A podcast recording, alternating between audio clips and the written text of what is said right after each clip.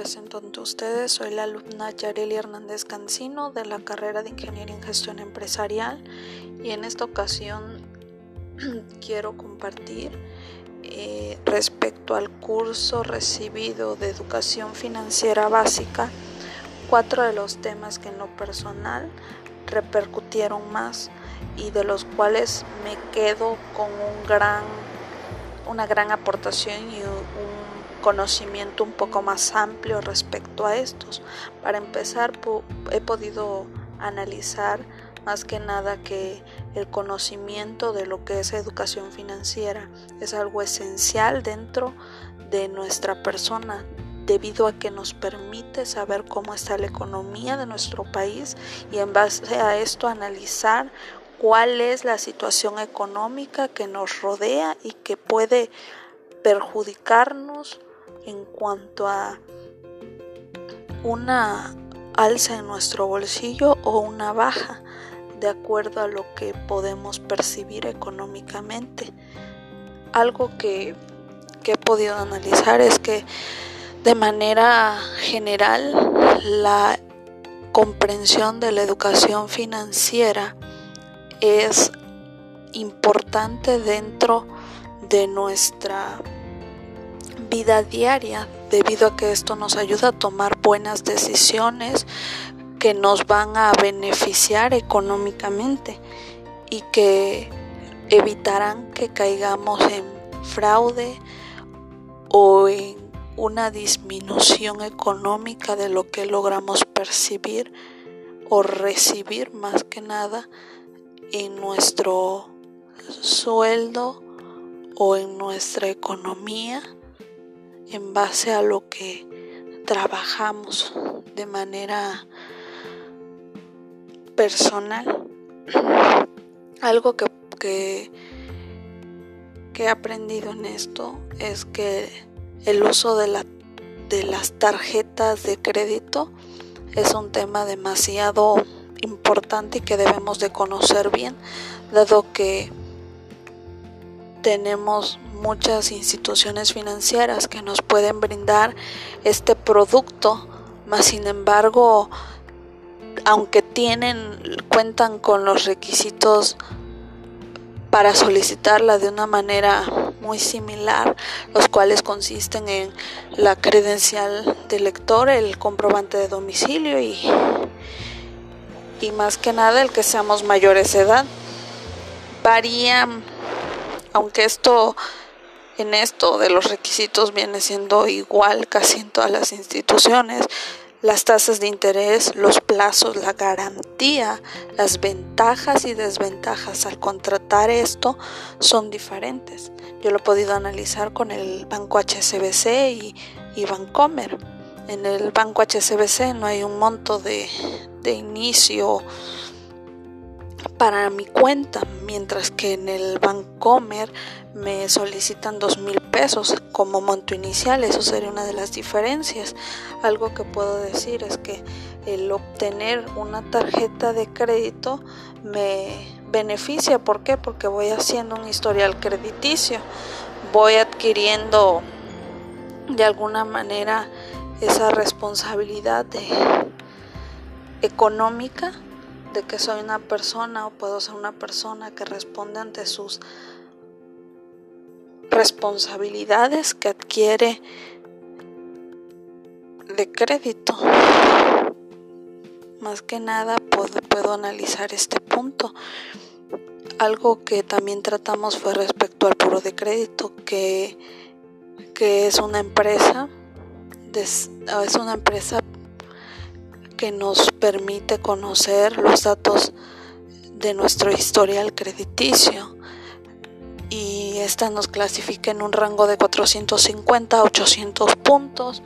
nos brinda una calificación en base a tres colores, el rojo que indica que tenemos una puntuación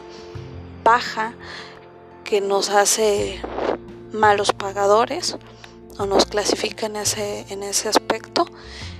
el amarillo que nos, nos clasifica en el, en el punto medio de que somos personas que incurrimos a veces en,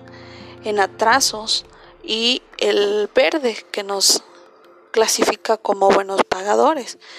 El buro de crédito es algo a lo cual podemos solicitar una vez al año de manera gratuita en la página oficial del buro de crédito y a partir de, de esa vez o de esa solicitud que hagamos si hacemos una segunda antes de este tiempo antes de que vuelva a pasar otro otro año se nos estará cargando un monto de 89 pesos para adquirir este este historial personal de nuestro crédito. Eso nos ayuda para que para que la empresa o el lugar, la institución financiera a la cual vayamos a solicitar algún préstamo, préstamo en alguna ocasión, nos clasifique como buen pagador o mal pagador y en base a esto se nos facilita un crédito. El, uno de los temas que también tratamos fue lo que es el Afore. El Afore vimos que trata de el conocimiento más que nada de, de saber, o más que el conocimiento, el hábito del ahorro formal para nuestra vejez. Es más que nada ver por, por apartar económicamente una porción de lo que percibimos para nuestra vejez y para esto se encuentran dos instituciones que es el CONSAR y el CONDUCEF que nos ayudan a, poder ver por, e, por, este por este afore y cuidar más que nada de ese patrimonio que estamos conservando para tener una vida digna en nuestra vejez. Estos son algunos de los componentes de la educación financiera que, hemos tratado. Algo que también hablamos fue acerca de la digitalización del sistema financiero. Hablamos acerca de, de la ley que se ha implementado dentro de la educación financiera para implementar lo que es la, la tecnología dentro de de las finanzas. La ley FinTech, esta ley nos permite nos permite implementar lo que es la comunicación, las tecnologías de la información y la comunicación para la accesibilidad de los productos y servicios financieros a través de la tecnología. Va dirigida a la, a las instituciones financieras más que nada, regulando cinco temas, lo que es el financiamiento colectivo, las carteras digitales, modelos novedosos, la banca abierta y los criptoactivos. Esta es una reforma de una gran magnitud que dará paso al surgimiento de nuevos modelos de negocio y nuevas ideas para invertir dinero que a su vez converjan en un sistema financiero mucho más inclusivo a través de lo que es el APIS. Esta, con esta aplicación, más que nada planeamos se planea adaptarse o integrarse más a la era digital. A manera personal puedo decir que cada uno de estos temas me ha llamado la atención dado que puedo ver que son de relevancia para, para nuestro, nuestra vida personal. Algo que también tratamos fue sobre el IPAD. El IPAD es un instituto de protección al ahorro bancario y vemos que las instituciones financieras se ven